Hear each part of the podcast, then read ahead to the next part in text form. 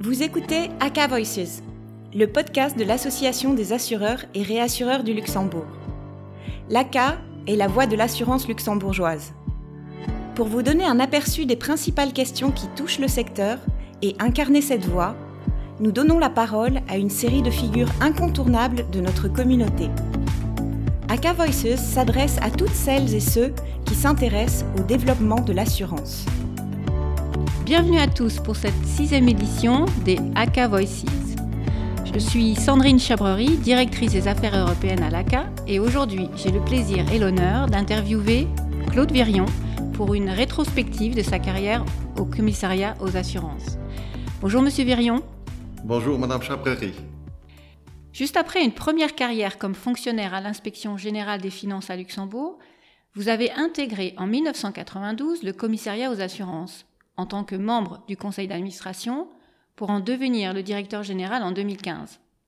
Cette carrière aurait pu être tout à fait différente au vu de votre parcours académique que je qualifierais de hors norme. Vous êtes en effet diplômé de l'école polytechnique à Paris, de l'école nationale d'administration à Paris et titulaire d'une maîtrise en droit de l'université de Paris 1 Panthéon-Sorbonne. Donc vous êtes rien de moins que juriste, polytechnicien et énarque. Alors, qu'est-ce qui vous a emmené à l'assurance alors que toutes les voies vous étaient ouvertes?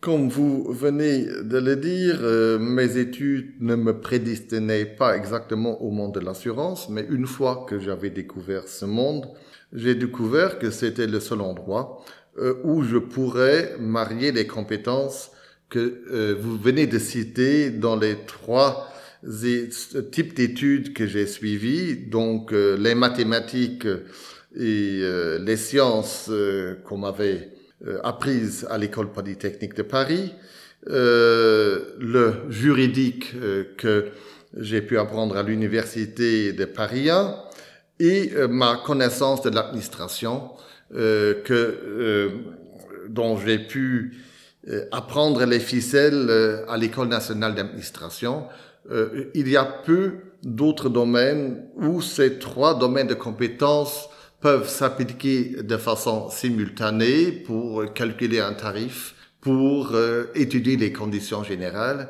et pour euh, faire éventuellement un texte légal qui accompagne le tout.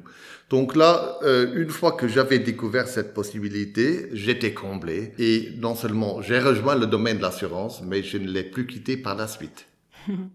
Et est-ce que vous êtes plutôt comblé par l'assurance vie ou l'assurance non-vie?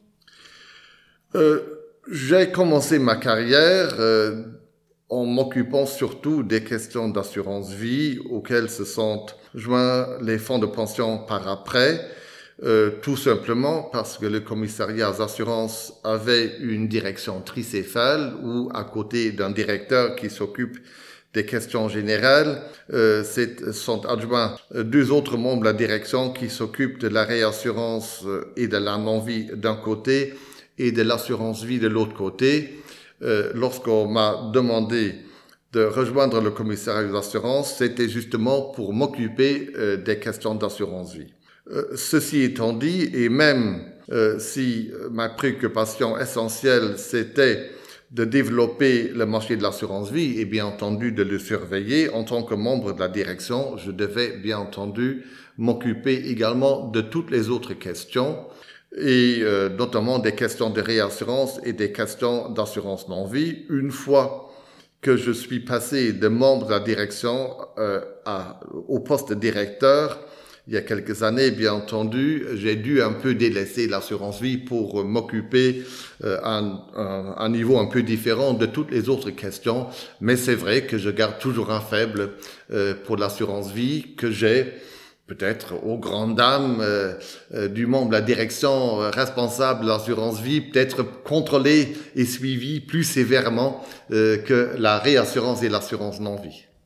Bien. L'assurance, c'est passionnant de toute façon. Tout à fait. Vous avez pratiquement 30 ans d'expérience auprès euh, du commissariat aux assurances et donc vous avez vu l'évolution du secteur de l'assurance et de la réassurance à Luxembourg. Qu'est-ce qui a le plus changé entre le début et la fin de votre carrière? Si je n'avais que le choix de prononcer un mot, ce serait celui de l'internationalisation du secteur. Euh, lorsque j'ai rejoint le commissariat, bien entendu, il y avait déjà euh, le développement d'une place de la réassurance avec les, euh, avec les captifs de réassurance qui se sont implantés euh, à partir de la loi de 1984. Mais pour le reste, l'activité du monde de l'assurance était très centrée sur le marché local. Et je me rappelle les premières réunions auxquelles j'ai pu assister avant même de rejoindre euh, le commissariat qui n'existait pas, c'était euh, le service de contrôle des assurances, une partie du ministère des Finances. C'était pour discuter de nouveaux tarifs automobiles ou autre chose. Donc, euh, ce ne sont que les directives de la troisième génération passées en 1994 qui ont vraiment créé le marché unique de l'assurance et qui ont contribué à faire du Luxembourg une place internationale de choix. Comme je vous l'ai dit, euh, c'était déjà le fait pour la réassurance, mais pour l'assurance directe, le démarrage a seulement euh, débuté en 1994. Certaines compagnies avaient euh, senti déjà la direction du vent était venue quelques années auparavant, mais à cette époque-là, avant les troisièmes directives, la libre prestation de services était plus théorique que pratique et ce n'est que après ces troisièmes directives que le marché a vraiment démarré. Euh, L'assurance vie a été euh, la principale bénéficiaire dans un premier temps et euh, jusqu'à récemment, euh, ce n'était que le monde de la réassurance et de l'assurance vie où euh, près de 90% euh, des primes étaient encaissées à l'international. Une, donc la page a été définitivement tournée euh, pour l'assurance non-vie euh, avec le Brexit et où depuis un an seulement, ce taux de 90% d'affaires cross-border est aussi une réalité en assurance non-vie. Donc en assurance non-vie, l'évolution s'est faite euh, beaucoup plus lentement et sur euh, le coût d'opportunité, une première opportunité en assurance non-vie, c'était les assurances maritimes, les P&I clubs qui avaient déserté pour certains d'entre eux euh, les bords de la Tamise pour venir s'installer au bord de l'Alzette.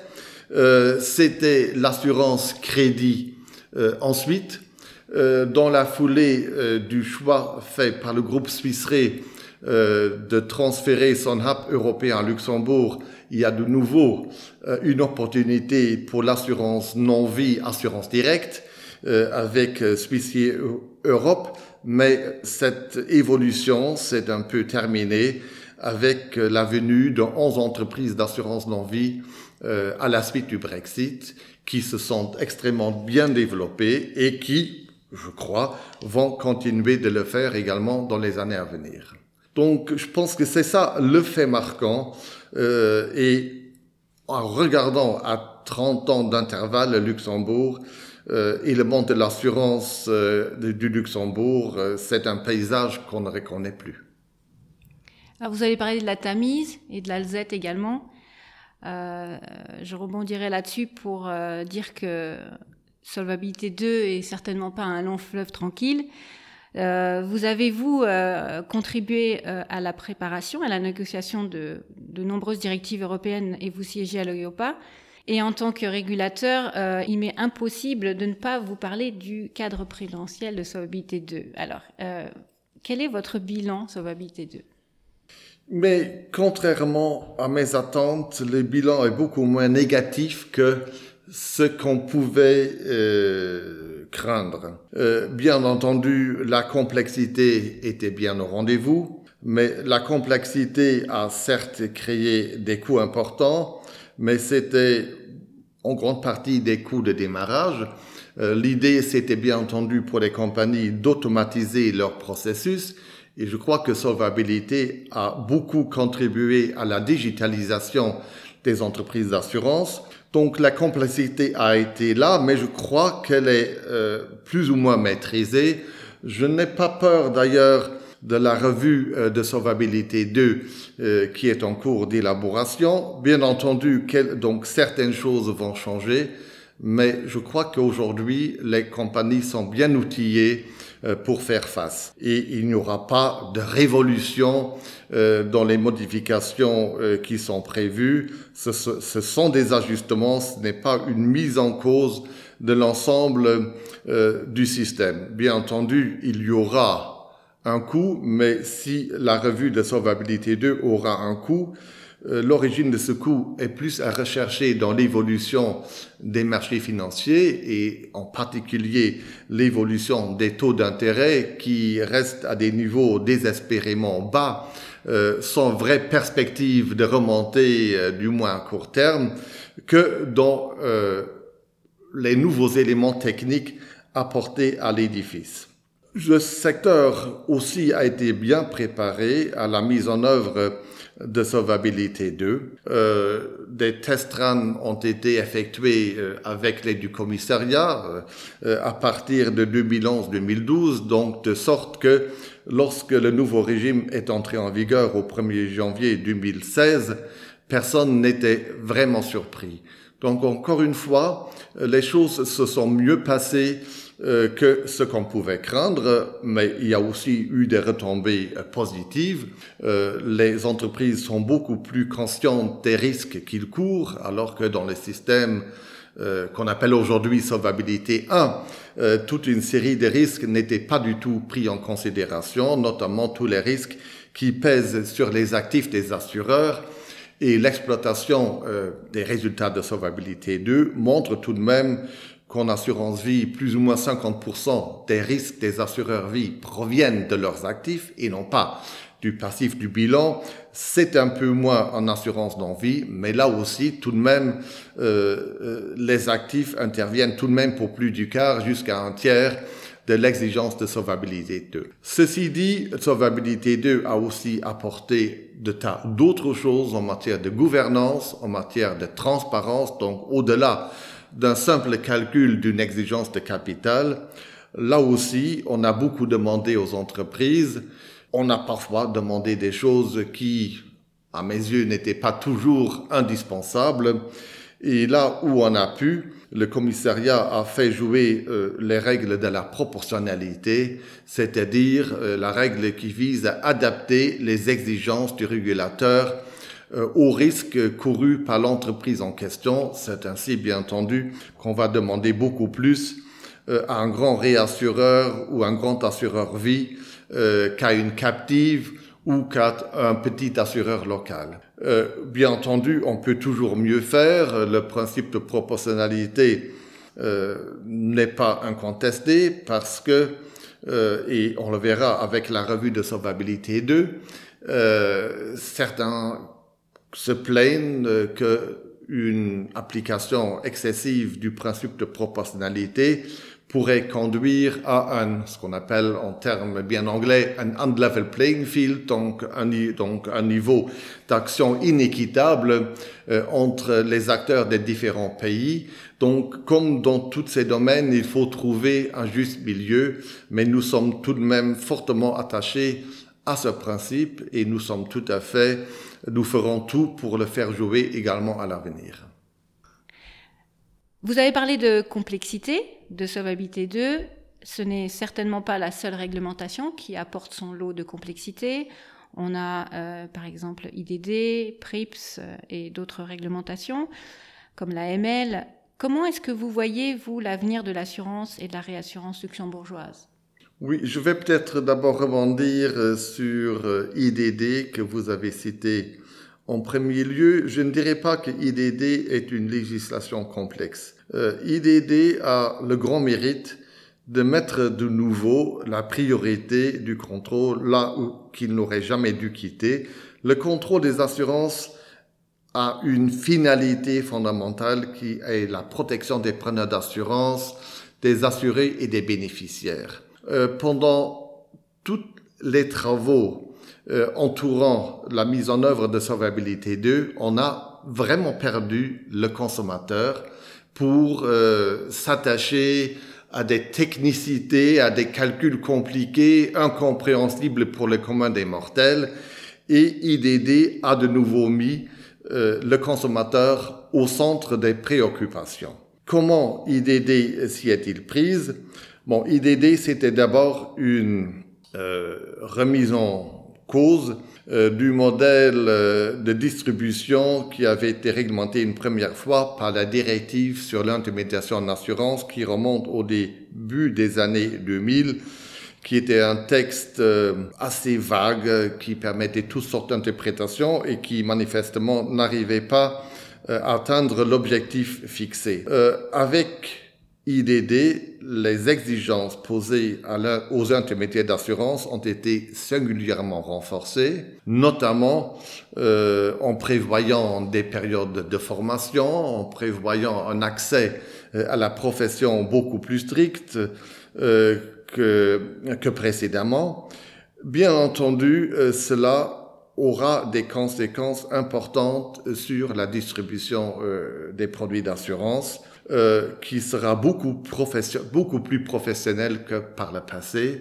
Nous constatons à l'heure actuelle que des milliers d'agents vont disparaître du paysage et euh, donc seulement quelques agents beaucoup plus importants vont rester, mais qui seront en mesure de donner de meilleurs conseils à leur clientèle, euh, d'être d'avoir les moyens nécessaires pour digitaliser les processus, pour euh, mettre en place une assurance qualité euh, qui était hors portée euh, des réseaux de distribution traditionnels.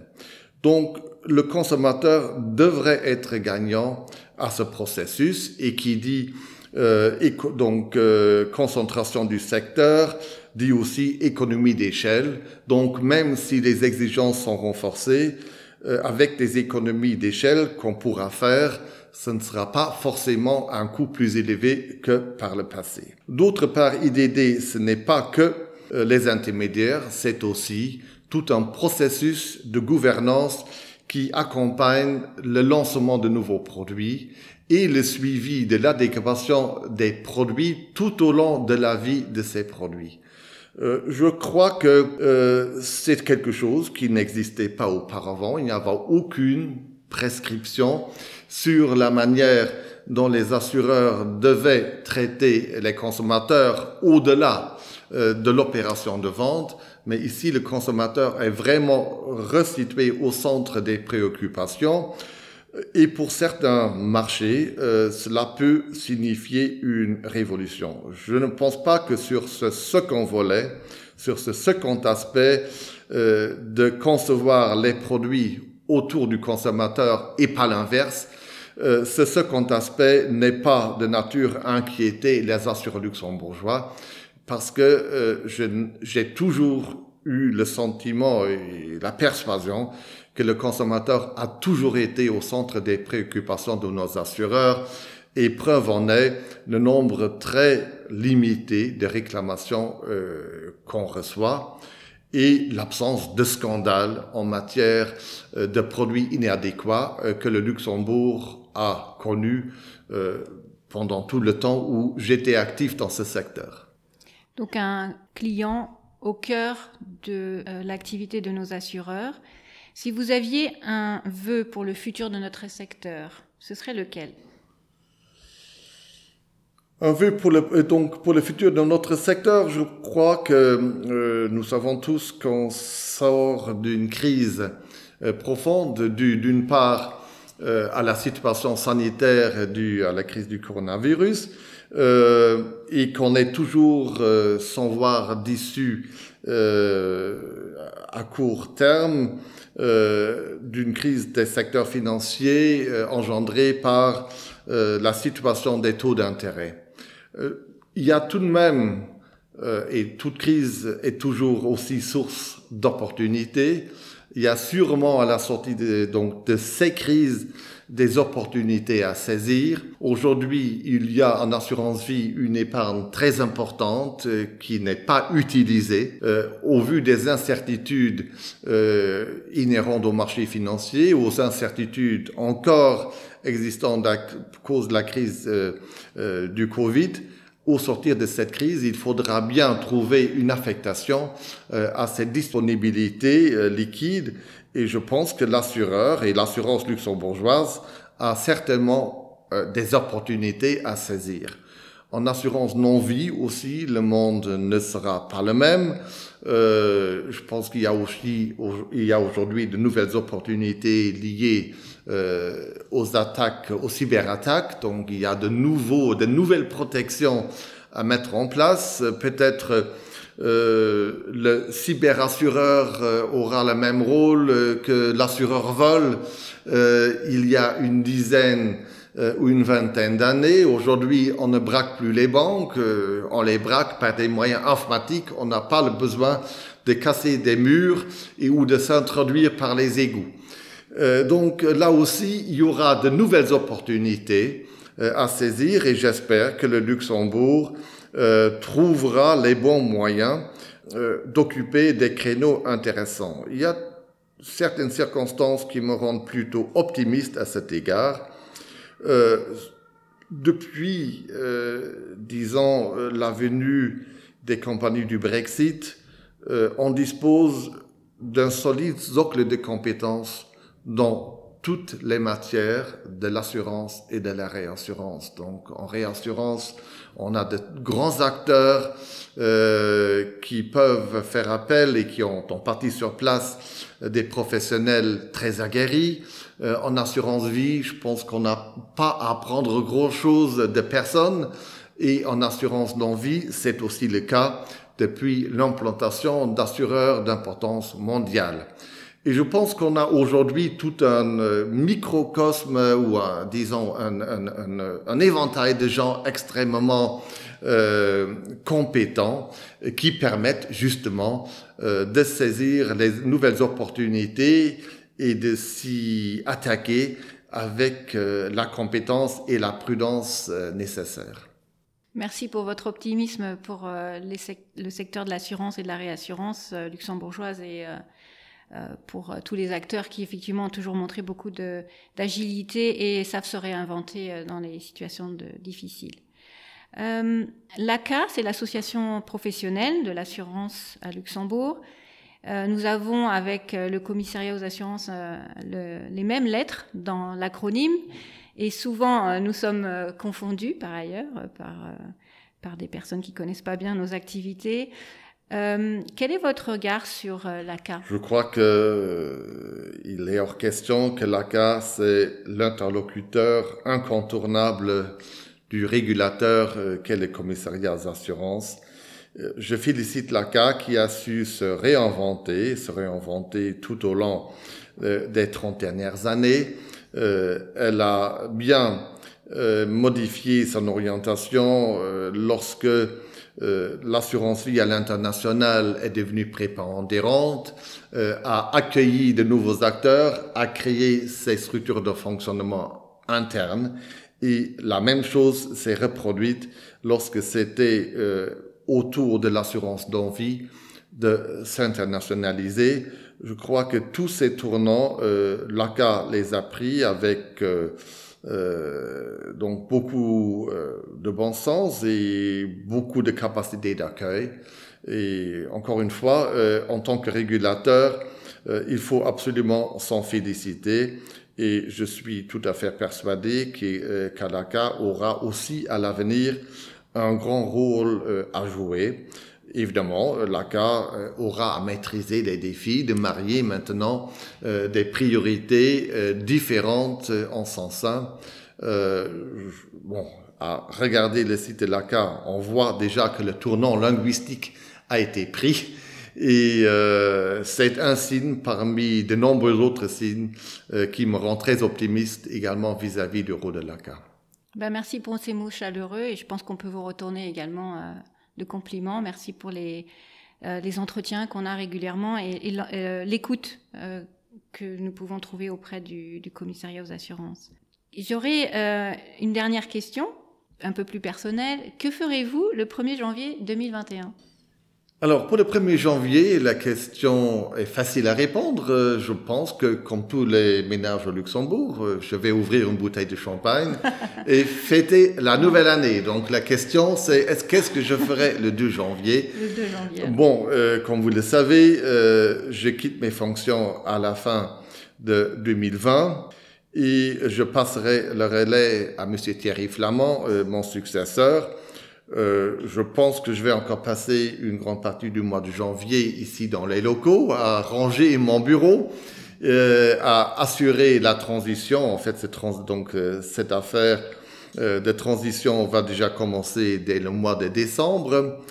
Euh, J'essaierai de rester active un peu dans le monde de l'assurance, ne serait-ce que par les cours qu'au moins dans un premier temps, je vais continuer de dispenser à l'Université de Luxembourg. Je me tiendrai également au courant euh, de l'actualité, mais euh, au-delà, euh, disons, euh, de cela, je n'ai pas encore euh, de vue précise, mais si je peux encore être utile, si le commissariat estime euh, éventuellement encore me demander mon conseil à l'occasion, bien entendu, je serai disponible pour donner un coup de main, même si je ne porte plus la responsabilité qui est la mienne aujourd'hui. Alors nous vous souhaitons euh, une belle transition avec Thierry Flamand et puis un, un beau 2 janvier 2021. Merci beaucoup. La coupe de champagne Voilà. et euh, une belle aventure, nouvelle aventure qui arrive, Voilà. Et j'espère qu'on aura encore souvent l'occasion de se revoir. hein. certainement. Merci Monsieur Virion. Merci aussi. Merci d'avoir écouté AK Voices. Nous espérons que vous avez aimé cette interview. Pour l'écouter à nouveau ou la partager, rendez-vous sur le website ak.lu sur la rubrique AK Voices.